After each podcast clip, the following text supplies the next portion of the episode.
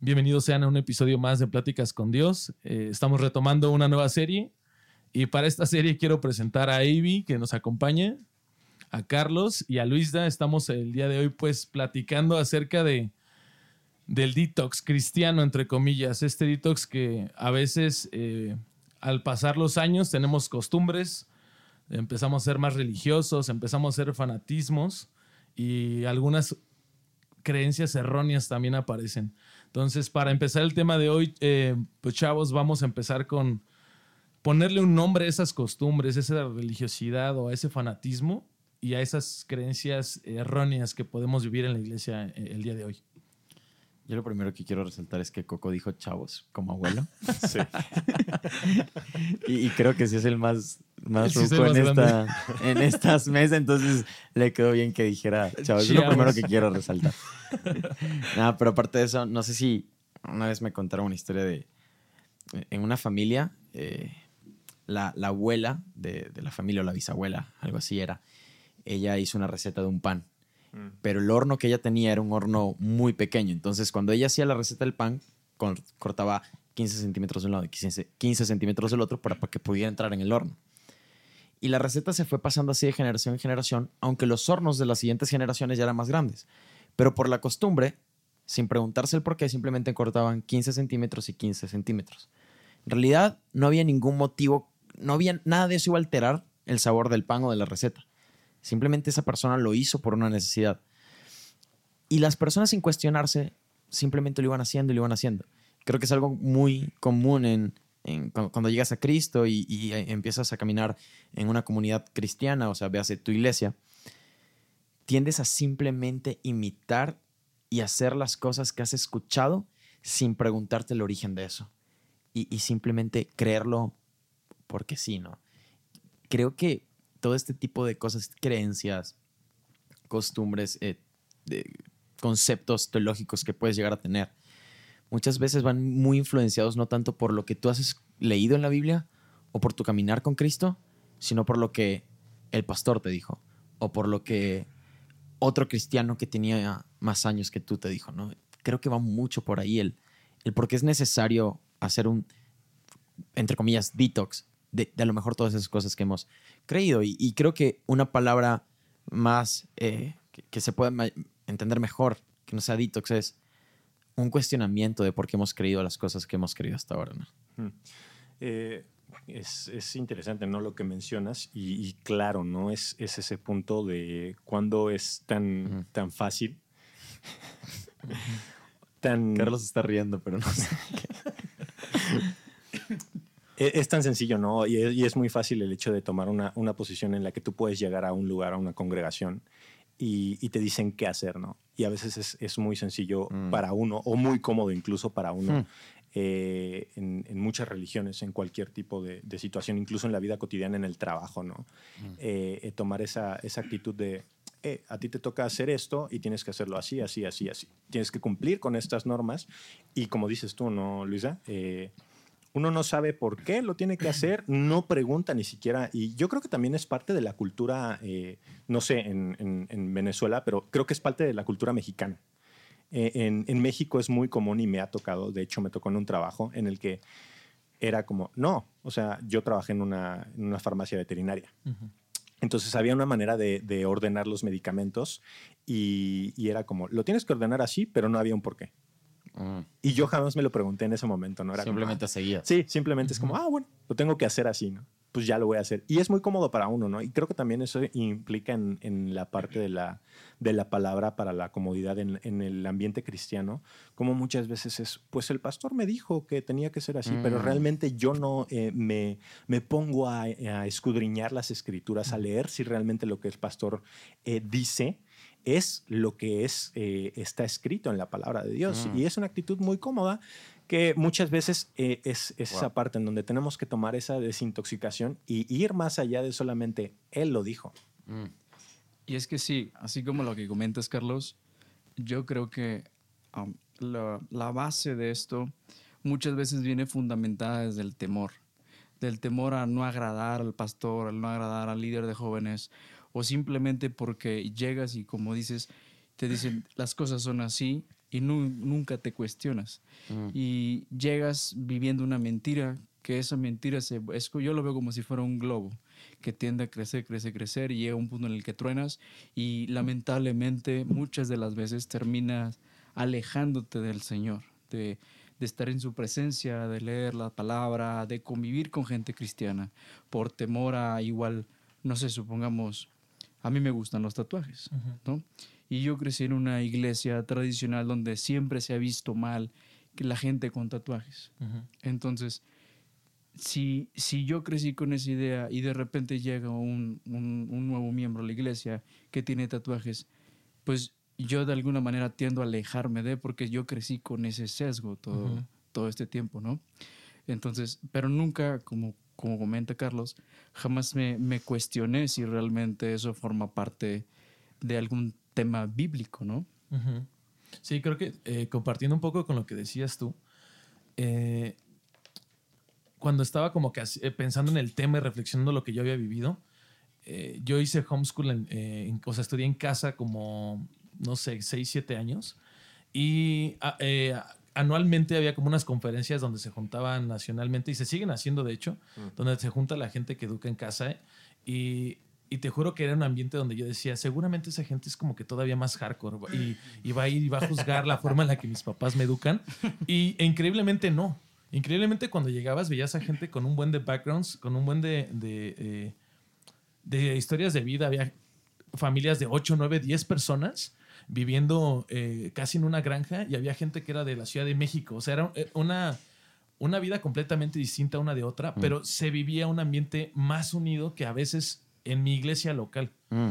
Y, eso creo que en parte, como comentan, o sea, que yo también lo he vivido, he estado eh, en varias iglesias y, a veces como que no te cuestionas, como decía Carlos, por temor y, por, y porque es lo, lo más fácil, o sea, porque se te hace lo más fácil decir, aprendo a, vestirme como todos se visten, aprendo, y eso es justo lo que quería hablar también, aprendo a ser relevante que es una de las cosas que creo que también es uno de, las, de, los picos fuertes de este tipo de tema, porque ya esa costumbre es, eh, yo veo que en YouTube se hace eso, yo veo que en YouTube así se adora, y yo veo que, tal pastor, eh, pues ora así.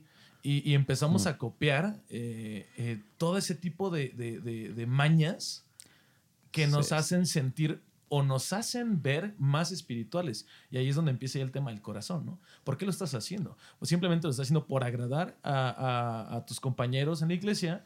¿O estás, mm. eh, mi caso, muchos años también, o estás haciéndolo solamente como para pasar el average? O sea, es decir, que, que nadie como que te vea raro, en el mm. sentido de que digan, Ay, vamos a preocuparnos por el de Rodrigo. No, porque yo ya sé cómo comportarme lo mm. suficientemente bien como para que digan, no, se ve que iba. O, se me acerca el pastor y me dice, oye, Rodrigo, ¿cómo, es, ¿cómo ha estado tu vida? Y yo le digo, ah, eh, bien, he estado batallando con la oración. Y le digo, ¿sabes? O sea, voy por la superficie, eh, sorfeo sobre, sobre la costumbre para que no detecten que... Sí, conoces las respuestas ¿no? que tienes que dar. Y, incluso yo creo que no nada más es en la parte también de, de, de, la congregación, ¿no? O sea... No rompas el micrófono, Carlos. No, perdón.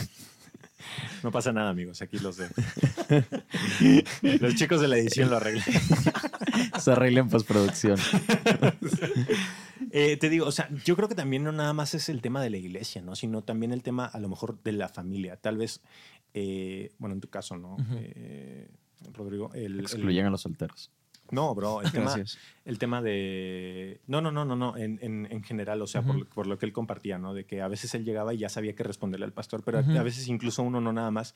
Es como, pues ya voy a ir para que mi mamá ya no me esté diciendo qué tengo que hacer, que tengo que ir a la iglesia, que tengo que formar parte. Y ya es como, ¿Por qué vas a la iglesia? Ah, pues porque pues mi mamá me llevaba de chiquito y ya sigo yendo. Y, y, justamente quería entrar, porque el, el, detalle de todo esto es que no es algo, es algo que viene de una raíz más profunda. Yo creo que Ahorita Carlos mencionó algo de Venezuela, pero no sé de quién de esta mesa es venezolano. No sé por qué dijo eso. yo, soy muy mexicano. El Justin Bieber. no, pero yo, creo que mexicano. Eh, eh, yo creo que más de un tema nacional es un tema de que así nos han criado en mm. cualquier parte. No sé si en Asia y en el viejo continente.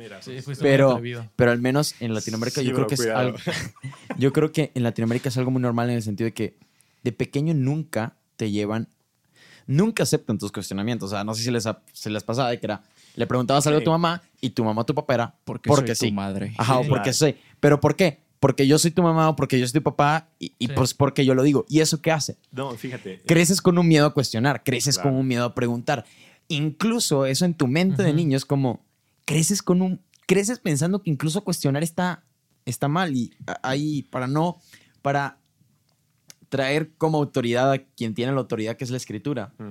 Eh, Hechos 17, 11 dice, lo voy a leer desde el 10, dice, enseguida los hermanos enviaron de noche a Pablo y Silas a Berea, los cuales al llegar a la sinagoga, los cuales al llegar fueron a la sinagoga de los judíos. Estos, hablando de los eh, de Berea, eran más nobles que los de Tesalónica, pues ellos recibieron la palabra con solicitud, pero escudriñando duramente las escrituras lo hacían para ver si las cosas eran así. Hay una versión que dice que ellos, después de escuchar esto, lo, lo escuchaban, lo, lo, agarraban, pero ellos decían que iban y cuestionaban si lo que les había, en las escrituras, si los que le habían hablado era, era cierto. Yo creo que la palabra, creo que si la Biblia lo menciona es por algo. Creo que si Lucas fue inspirado de parte de Dios para escribir esto en Hechos de los Apóstoles, fue porque verdaderamente tenemos que preguntarnos hoy como iglesia si nos estamos cuestionando las cosas que escuchamos desde el púlpito o con un hermano y es eso lo que tomamos como autoridad o celebrando que acabamos de pasar el 31 de octubre o verdaderamente estamos recordando que es solo la escritura lo que debe marcar nuestras convicciones. No lo que dice el pastor, no lo que dice el, en- entre comillas, apóstol, no lo que dice nadie. La autoridad de- es la escritura. Y es allí donde tenemos que ir para cuestionarnos si lo que estamos escuchando y lo que estamos creyendo es verdad, como diría Diego Rusarín. ¿Por Ujú. qué crees lo, Lo que, que crees? Sí, y, y hablando de ese tema, justo creo que cuando yo era más chavo, la iglesia cristiana, o específicamente las iglesias a las que yo estaba yendo, vivíamos esta transformación donde tocar batería era un punto de quiebre. Hmm. Pero pareciera que nada más cruzamos ese punto de la batería. Ahora todas las iglesias tocan batería y nos hemos ido al otro extremo, bro. Estamos también buscando ya tener una, eh, una forma de mantenernos muy, muy cercana Claro. a- al mundo. Como ahorita dijiste, a- acabo de ver en la semana que una iglesia cristiana de Monterrey hizo noche de, de Halloween, ¿no? ¿Y, y cuál es la motivación detrás de eso? O sea, realmente, eh, ¿cuál es la motivación de, Un culto en Estados Unidos. de hacer un culto? O sea, exacto, de hacer un servicio para decir, vamos a, o sea, Hmm. que, que sea exactamente el Halloween. Claro. Y, y- y voy a traer gente y... ¿Cuál es la motivación detrás de todas esas cosas? Y como dices tú, ¿por qué si ellos, y la escritura lo está diciendo, ¿por qué no estoy analizando Claro. lo que se está diciendo? Fíjate, eh, perdón que te interrumpa, pero eh, yo estudié mi tema. ¿Quién no? Venía, venía preparado. ¿A quién te refieres con que no? Venía preparado para la ocasión. No, pero justamente lo que, eh, algo interesante que mencionas, y estaba leyendo aparte de eso, eh, me encontré con un devocional, ¿no? Eh, en, en- en- que se llama desintoxicación del alma. y, y- y esa parte, ¿no? Que mencionas ahorita tú, eh, Rodrigo, que, que por qué yo, yo, a qué punto llegamos o hasta qué extremo estamos llegando, ¿no? Eh, como, como cristianos, como seguidores de Cristo. Y algo que me llamó mucho la atención de, de- el día de ayer fue el que me tocó leer. Proverbios 4 dice, Hijos míos, escuchen cuando su padre los corrige, presten atención y aprendan buen juicio. Esta es nueva versión eh, de traducción viviente. Porque les doy una buena orientación. No se alejen de mis instrucciones, pues yo, igual que ustedes, fui hijo de mi padre, amado tiernamente como el hijo único de mi madre. Mi padre me enseñó, toma en serio mis palabras, sigue mis mandatos y vivirás. Adquiere sabiduría, desarrolla buen juicio, no te olvides de mis palabras ni te alejes de ellas. ¿De quién está hablando? O sea, ¿de qué palabras está hablando? Y es ese punto, ¿no? Que mencionabas en un principio. O sea, ¿qué, ¿a qué punto hemos llegado? Nuestra comodidad, nuestra Sí. religiosidad, nuestra eh, idolatría incluso hacia ciertas personas, de decir, hey, ¿cuáles son las palabras que yo estoy escuchando y cuál es la palabra que yo estoy obedeciendo? Eso es arreglo en post. Sí, hizo un punto, hizo un punto con Sí. esos golpes. Sí. Sí. Eh, eh, cre- creo que comparto esa parte y, y traigo un versículo que se parece un poquitito, Mm. Eh, que es Mateo 23, eh, perdón, Mateo 23, 2 al 4, hablando de la religiosidad. Dice, los escribas y los fariseos se han sentado en la cátedra de Moisés, de modo que hagan y observen todo lo que les Mm. digan, pero no hagan conforme a sus obras, porque ellos dicen y no hacen. Atan cargas pesadas y difíciles de llevar y las ponen sobre las espaldas de los hombres, pero ellos ni con un dedo quieren moverlas. Y sabes que siento que vivimos ahora eso Y también esos fariseos que no quieren poner ni una carga en la, en la, espalda de nadie. O sea, ya estamos viviendo los fariseos desde entonces, mm. que es, llegas y te dice el, pastor de jóvenes o... Es que no deberías de estar haciendo eso. Mm. Eso no es, un hijo de Dios. Y, pero por el otro lado también tienes ya gente alrededor de la iglesia diciendo, con menos, ¿eh? Claro. Es con, con menos, con menos de eso, sí. tú puedes ser el mejor cristiano. Yo creo que, son dos extremos. ¿no? Yo creo que hay una línea muy delgada, porque incluso yo me topaba con una persona, eh, platicando con esa persona, que es como, es que tienes que hacer reportes de lectura, tienes que hacer tu devocional, te tienes que levantar a las 5 de la mañana. Claro. Y, eh, vamos a todo ese tipo de obras, pero también yendo a, a lo mejor un poco más a todas estas costumbres que traemos. Ahorita mencionabas lo del Halloween. Creo que eso es un extremo. Pero también está el otro extremo de de que literalmente hay prédicas los domingos de Halloween mm. dedicadas a porque el Halloween es malo. Y, el centro, ese día de la iglesia, el centro deja de ser Cristo. y el centro deja, eh, se vuelve una enseñanza acerca de el Halloween es satánico y es pagano. y, la gente simplemente lo escucha y lo cree. Pero, ¿por qué crees que el Halloween es satánico? Porque lo escuchaste del pastor, tú hiciste tu tarea de investigar de dónde viene esa celebridad, porque si nos ponemos a analizar, cada una de las cosas que celebramos hoy podemos concluir que tiene un origen pagano. Nuestro cumpleaños, el celebrarlo, puede tener un origen pagano.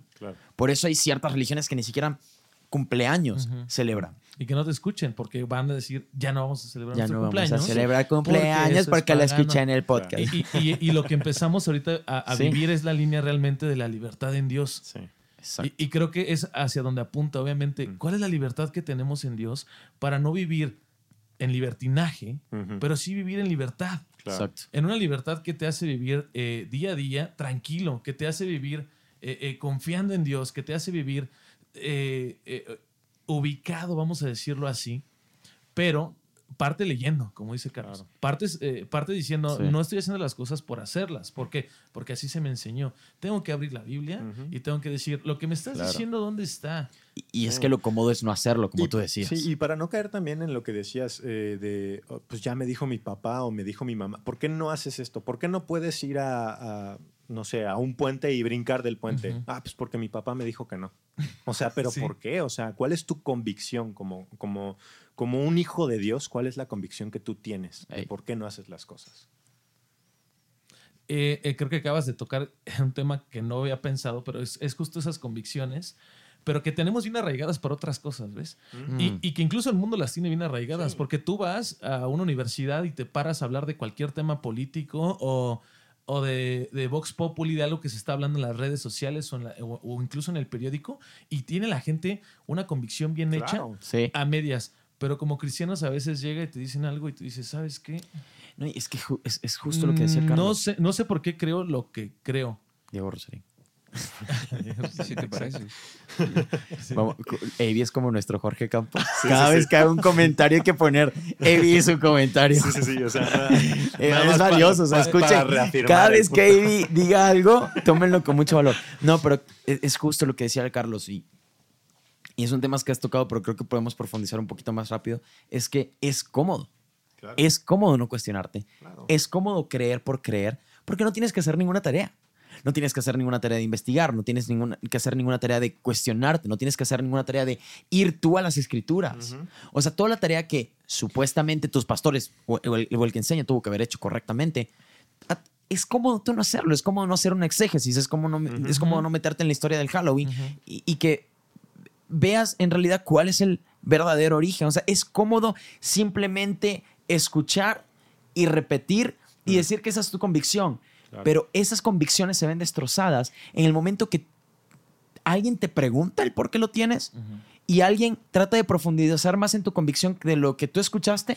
Y en el momento que se te acaban las, las respuestas a las preguntas que te hacen es porque, porque en realidad esa convicción no era tuya. Era una convicción que no fue una convicción que tú construiste con base a la palabra y con base a tu caminar con Dios. Fue una convicción que construiste en base con base a lo que alguien más dijo. Y ahí está un error gigante porque construye sobre pilares de arena. Y, a veces también siento que más allá de, comodidad, también, no sé, eh, me voy a atrever a decirlo, que puede haber también una parte de miedo de, saber que en el momento que tú escudriñas la palabra, vas a verte confrontado. Vas a verte confrontado. No va a decir lo que quieres. Ajá. Tu pecado te va a confrontar. Dios te va a confrontar ese pecado que llevas en tu vida día a día. Y vas a, o sea, sabes que, tiene que haber un arrepentimiento genuino en tu vida. Y a veces vuelvo a lo mismo. O sea, es más cómodo el hecho de decir, bueno, el pastor ya me dijo que no tengo que, vivir una vida religiosa. El pastor ya me dijo que tengo que venir los domingos, levantar las manos, cantar cuatro o cinco canciones, como ya está estipulado en todas las iglesias cristianas. Tiene que durar el sermón tanto, tanto, tanto. Tengo que dar ofrenda. Si no doy ofrenda, no voy a ser próspero. O sea, eh, una serie de reglas que, pues es como, ah, pues ya el domingo Dios, chido. Y, y, el lunes, pues vamos a darle. Yo tengo chamba, tengo cosas que hacer, tengo mi vida. Entonces, sí. Ok, ¿qué hay chavos de los tibios? Porque ya hablamos de, un extremo y de otro. ¿Qué hay de aquellos que utilizan la palabra a su beneficio? ¿Cómo? Es decir, no sé, ahorita agarrando un ejemplo, la palabra dice, no sé qué se me viene a la mente. Segundos. Eh, es que yo creo que un punto justo que hablaba Coco de muchas veces eso se utiliza en, plan de libertinaje y, y, creo que hay algo muy, o sea, fuimos, somos libres en Cristo. Mm. Pero esa libertad en Cristo, en Cristo no te tiene ni que esclavizar de nuevo a, que tú vivas una vida en pecado, ni tampoco esclavizarte a una vida religiosa. Eh, religiosa en el sentido de farisei, eh, fariseica, porque religiosidad, pues la palabra religiosidad significa relación. Fariseizar, inventa, inventa, la palabra ya. Fariseidad. Paténtala, Eres un farisei. Luis David, 2021. Fariseidad. ¿Sabes qué? que siento que, ahorita que se me vino a la mente, ahorita que estaba platicando Carlos, de ese tipo de cosas que cuando no quieres leerlas ni escucharlas porque sabes que te va a enfrentar eh, la Biblia, se va a poner, el yugo desigual. Claro. Mm. Y, es como de, si yo me pongo a predicar a veces en iglesias, ese es el pensamiento de muchos líderes de, iglesias. Si yo predico acerca de eso, pues se me van a ir los chavos, ya ni quieren venir. Claro. Y, el cuate que realmente eh, tiene conocimiento, está el, chavo que no sabe qué está pasando, que acá llega a la iglesia y realmente no sabe qué está pasando y tiene que ser instruido de acuerdo a la palabra, que eso es lo que el liderazgo tiene que hacer. Y está el chavo mm. que conoce, mm. pero dice, si no lo leo, no aplica. Exacto. Y es que eh, eh, creo que también es el punto que, que, mencionaba este Avi, ¿no? O sea, ¿qué pasa con los que usan la palabra a su conveniencia? Y, creo que lo tocaste hace un momento, ¿no, Coco? El, el, hecho de decir, pues es que ya sé por dónde ir, ya sé qué responder a, esta, a, esta, a este cuestionamiento que me puedan hacer. Y, y, eh, brother, yo conozco muchísima gente que es como, le, le dices, no, bro, es que así no es, o sea, y, te dice, no, pero tan solo, no, pues yo confío en ti. No, maldito el hombre que confía en el hombre, ¿eh? Y, o es tuya, la letra mata. Sí, eh, la, sabiduría del hombre envenena. Y así se empiezan a tirar y a tirar y a tirar y es como, brother, qué chido que tienes un buen de El conocimiento envanece, pero el amor edifica. Sí, sí, sí, qué chido que tienes un buen de Biblia, pero ¿cuándo vas a escudriñar todo eso que, estás leyendo? Y, hay algo que he estado tratando de aterrizarlo bien en mi mente, pero a, modo de anécdota personal, y, tal vez no me quiero meter mucho en el, en el tema de qué fue lo que a mí me confrontó, pero sí me quiero meter en lo que es un poco la anécdota. bien. Confesión. Confesión. Nombres. Nombres. No, no. Al fin que a lo mejor no escucha. no. puedes decir fulanito y fulanita. Tú dilo y vemos y después lo cortamos. y vemos y... no. No estoy eh, hablando de... Va un tema un tema estoy de. hablando de Rodrigo. Ah, no, va un tema de que. Recuerdo que, eh, a, modo personal, en, cuanto a teología, eh, recuerdo que cuando empiezo a estudiar, eh, empiezo a estudiar sistemáticamente o, meterme verdaderamente de forma inductiva a leer la Biblia y empiezo a estudiar el libro de Romanos. obviamente llega un momento que llego a Romanos 3 y después llego a, a Romanos 9, ¿no? Y a raíz de eso yo me empiezo a meter en, en, todo lo que es las doctrinas de la gracia. Y yo estaba en una iglesia como el común denominador de iglesias en Latinoamérica, que era, no, tú eliges a Dios. tú, tú, tienes libre albedrío, ¿no? Y, tú eliges y, y, tú recibes a Cristo en, en tu corazón, y ¿no? heredado. No, y, el típico versículo de, he aquí yo estoy a la puerta y llamo cuando por favor, atención a los que escuchan. Ese versículo no habla de la puerta de tu corazón, ¿ok? Listo. Si no, entiendes por qué, léelo, búscalo, cuestionatelo, pero no te vamos a dar respuesta. Porque no quiere que hagas. Pero me metí en ese tema. ¿Y cuál fue el rollo? Acto seguido, en mi iglesia me estaban cuestionando, y te lo voy a poner así. El ataque en, en la iglesia en la que estaba acerca de que yo estaba mal fue tan duro que yo llegué a decir simplemente por alinearme que yo no lo creía. Mm. A ese punto llegó. Literalmente empezaron a dar unos estudios en el grupo de jóvenes acerca de por qué las doctrinas de la gracia estaban mal. Y me ponían a mí de ejemplo de, vean, vean, Luisda se dio cuenta de que eso estaba mal. Hmm. ¿Cómo eso te ¿Cómo eso te pone a ti en una posición de, ahora cómo me cuestiono? Si la última vez que lo hice me cuestioné y tuve una convicción acerca de algo porque lo leí en mi Biblia, prácticamente me excomulgaron de la iglesia, literalmente. No estoy diciendo que prácticamente lo hicieron, literalmente el pastor nos dijo, si ustedes creen eso, aquí no lo creemos, las puertas de la iglesia están abiertas. Ni siquiera fue un tema de cómo lo leíste, por qué lo hiciste. Simplemente fue un tema de eso es literalmente, eso es herejía, eso es del diablo. Entonces, casos como esos pasan repetidamente. Muchas personas sí se cuestionan dentro de su iglesia, pero le tienen tanto miedo a la figura pastoral. Y, y allí él ve el por qué. Porque muchos pastores en Latinoamérica no quieren a una congregación que tenga una relación con Dios personal, quiere una relación, que su relación con Dios dependa de lo que ellos les dan. Tenemos a pastores en Latinoamérica y que, simplemente quieren a personas que los sigan a ellos y que no sigan a Cristo, que sigan las enseñanzas de ellos y que no sigan las enseñanzas de Cristo.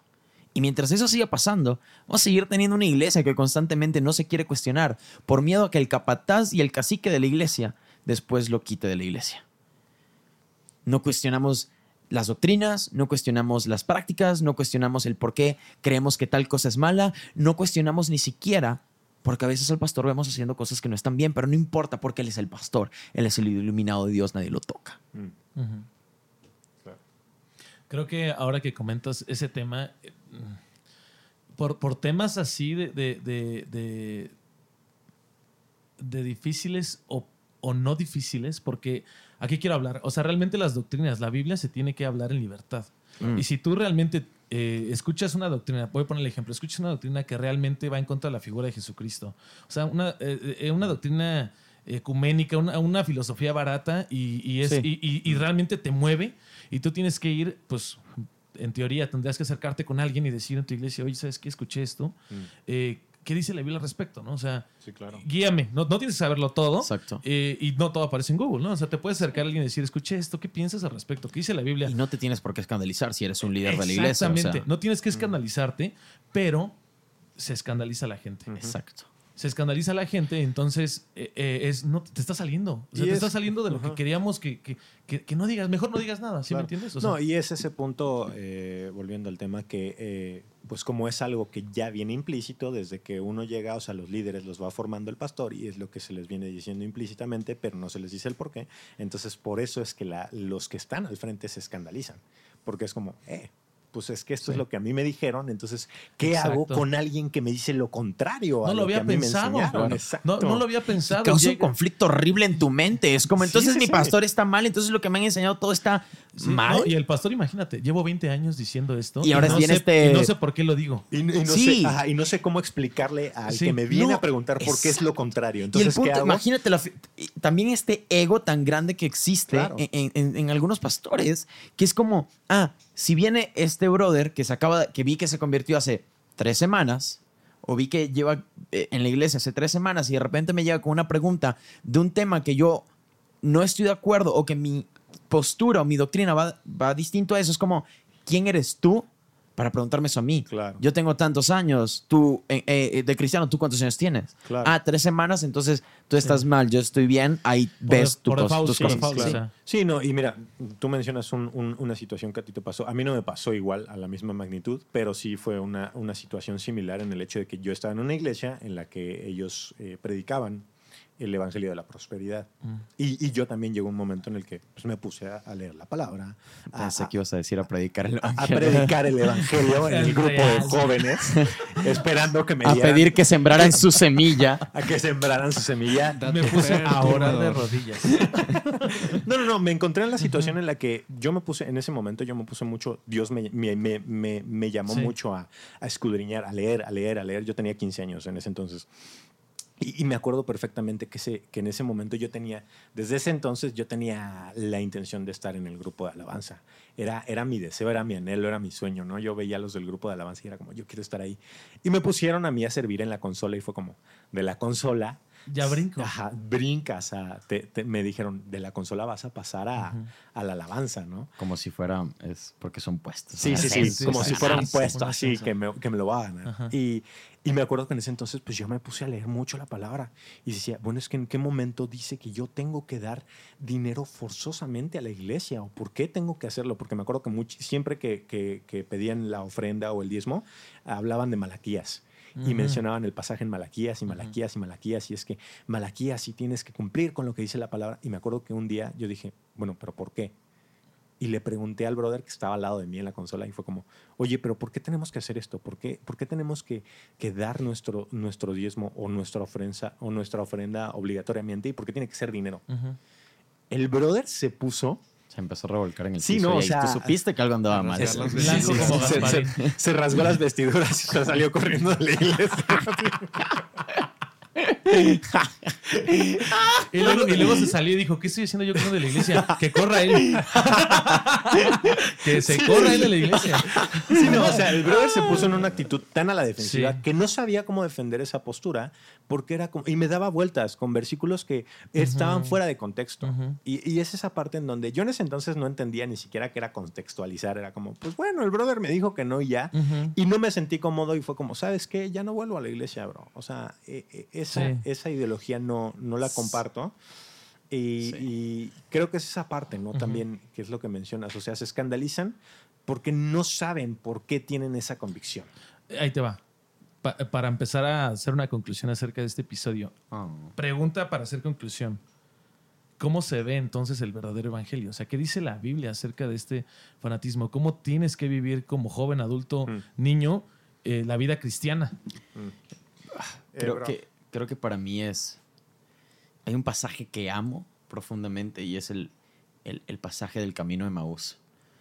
Cuando Jesús se le aparece a, a, los dos discípulos y, y camina con ellos y, y, dice la palabra como Jesús les estaba enseñando a ellos cómo las escrituras desde Génesis pasando por los profetas hablaban de él. Mm. Y lo que vemos es que Jesús, caminando con ellos, les enseñaba las escrituras.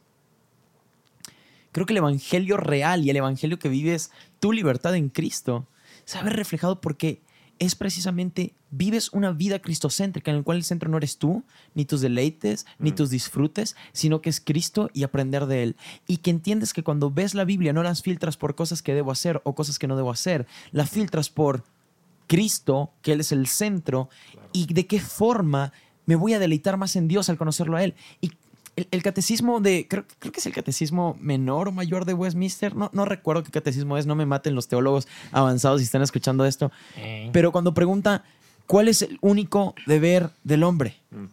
Glorificar a Dios al deleitarnos en Él. Amén. Se acabó. y, y, para mí eso es algo que sostengo.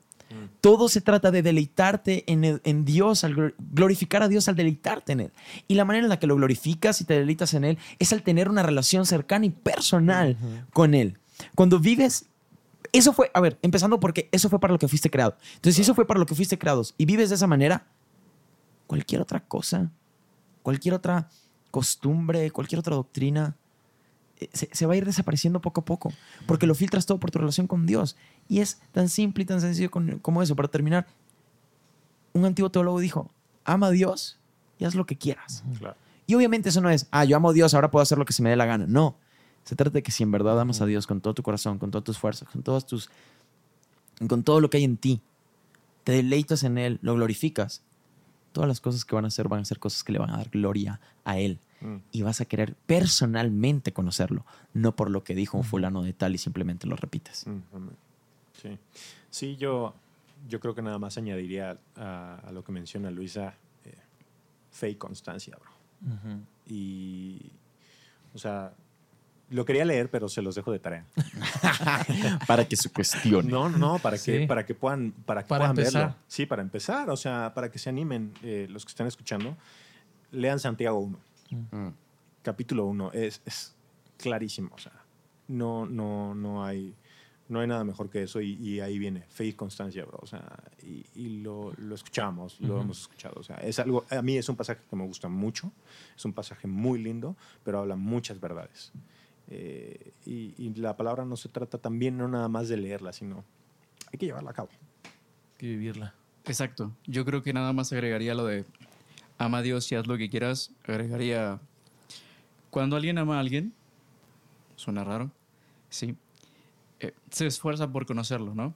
Entonces, para mí sería esforzarte por tener una relación con Dios, conocerle y agregando la de Carlos, vivir la palabra. Sí. Punto. Sí, totalmente. Creo que estamos llamados a, vivir la palabra, a, batallar y a escudriñarla. O sea, y esto es pesado. O sea, eh, eh, a veces querer saber lo que la Biblia dice acerca de un tema puede ser un poco cansado y, y lo fácil es eh, preguntarle a alguien y creerle al 100%, ¿no? Pero lo que realmente estamos llamados es a, conocer el verdadero evangelio. Mm. O sea, ¿qué, decía Jesucristo? ¿Qué decía Jesucristo acerca de, de, las doctrinas, acerca de los falsos maestros? ¿Qué decía Jesucristo acerca de la ofrenda, como decía Carlos? ¿Qué dice acerca de, la, de, la gente que está allá afuera, de las viudas, de los enfermos? O sea, que, realmente el Espíritu Santo te lleve a decir, tengo que discernir, tengo que leer, tengo que actuar, tengo que vivir. Yo quiero agregar una última cosa. Pregúntate si lo que crees, las costumbres que tienes, lo que te han enseñado, tiene a Cristo en el centro y la gloria de Dios como fin último, o tiene al hombre en el centro y la gloria del hombre como fin último.